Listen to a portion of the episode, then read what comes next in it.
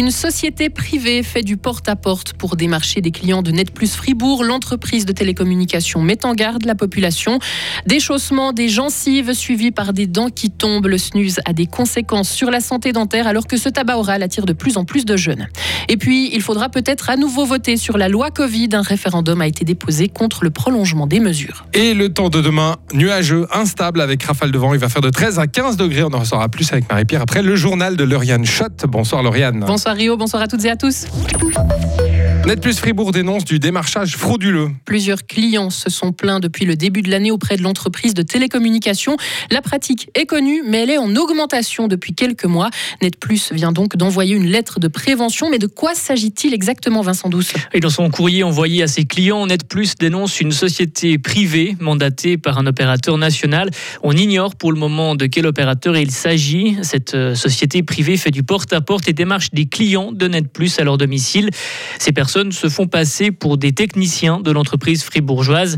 Elles prétendent par exemple devoir faire un contrôle technique sur une de vos installations et vous proposent ensuite d'autres offres qui ne font cette fois pas partie du bouquet de Net Plus.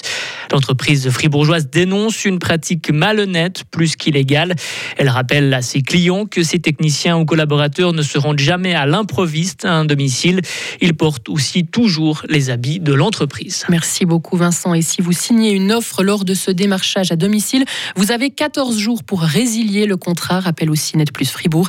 Et à noter que le phénomène n'est donc pas nouveau, mais il est en augmentation. Des entreprises valaisannes ont récemment connu un problème similaire. Le tribunal cantonal accepte partiellement le recours de l'ex-gestionnaire de fortune de l'ACSMS. Le quinquagénaire avait dilapidé 70 millions de francs dans des placements à risque. Il écope finalement de 7 ans de prison, 2 ans de moins que la peine prononcée par le tribunal pénal économique de première instance. Il est toutefois toujours reconnu coupable notamment d'abus de confiance, de gestion déloyale, de faux dans les titres, mais plus d'escroquerie. L'accusé, pour sa part, demandait que sa peine soit réduite à 5 ans. Quatre ans après son autorisation en Suisse, le snooze est devenu populaire chez les jeunes. Un produit à base de nicotine qui se présente sous la forme de petits sachets blancs qui se glissent entre la lèvre et la gencive. Selon Addiction Suisse, ce tabac oral provoque plus rarement des cancers que la cigarette car il contient des substances nocives différentes. Par contre, la dépendance s'installe rapidement et les conséquences pour la santé dentaire sont importantes. Amna Turki est la médecin dentiste du canton de Fribourg. Une consommation régulière de, de snus induit souvent une récession de la gencive. Donc c'est un déchaussement de la gencive. Et puis si ce déchaussement se poursuit, il y a un risque de perdre les dents adjacentes. Et puis il faut savoir aussi que l'industrie du tabac ajoute des petites particules de verre pour entailler la gencive du consommateur pour que la nicotine pénètre plus rapidement dans l'os et engendre plus rapidement une dépendance. Et donc à force d'abîmer cette gencive, la consommation du snus peut provoquer malheureusement le développement de lésions précancéreuses. Le plus important à savoir, c'est que ces lésions sont asymptomatiques au départ, donc le patient ne sent rien du tout. Donc si le patient n'est pas suivi de près par un médecin dentiste, il peut arriver à un stade très avancé sans s'en rendre compte en fait. Et sachez qu'actuellement, ce tabac oral est interdit dans l'Union européenne et c'est excepté en Suède. Le peuple devra sans doute revoter sur la loi Covid. Car le référendum contre la prolongation des mesures face à la pandémie a été déposé ce matin à la chancellerie fédérale. Derrière ce texte, plusieurs groupes opposés aux restrictions qui pourraient faire leur retour en cas de nouvelle vague de Covid, notamment la réintroduction du certificat Covid qui dérange les référendaires. Ils considèrent cette mesure comme discriminatoire et n'en veulent plus, même provisoirement.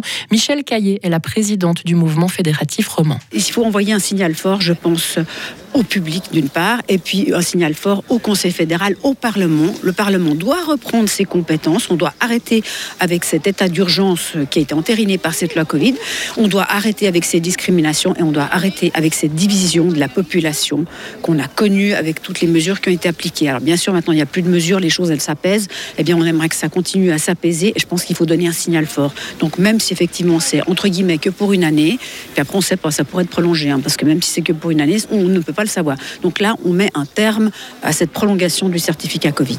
Et la loi Covid avait été prolongée par le Parlement jusqu'en juin 2024 pour faire face à une éventuelle nouvelle vague. Et si le référendum est validé par la chancellerie fédérale, eh bien c'est sur cette prolongation qu'il faudra voter le 18 juin prochain. La Cour européenne des droits de l'homme condamne l'Italie pour traitement dégradant à Lampedusa. La Cour avait été saisie par quatre Tunisiens qui avaient tenté de traverser la Méditerranée en 2017. Ils avaient été secourus par un navire italien puis emmenés à Lampedusa. Ils affirment avoir subi des traitements inhumains et dégradants sur l'île avant d'être renvoyés de force en avion vers la Tunisie. Et enfin, en Espagne, la réforme des retraites ne fait pas de vague. Les députés ont validé le projet du gouvernement qui prévoit de faire davantage contribuer les hauts revenus tout en maintenant l'âge de départ à la retraite à 67 ans. Une mesure destinée à rééquilibrer le système de retraite espagnol menacé par le vieillissement de la population. Retrouvez toute l'info sur frappe et frappe.ch.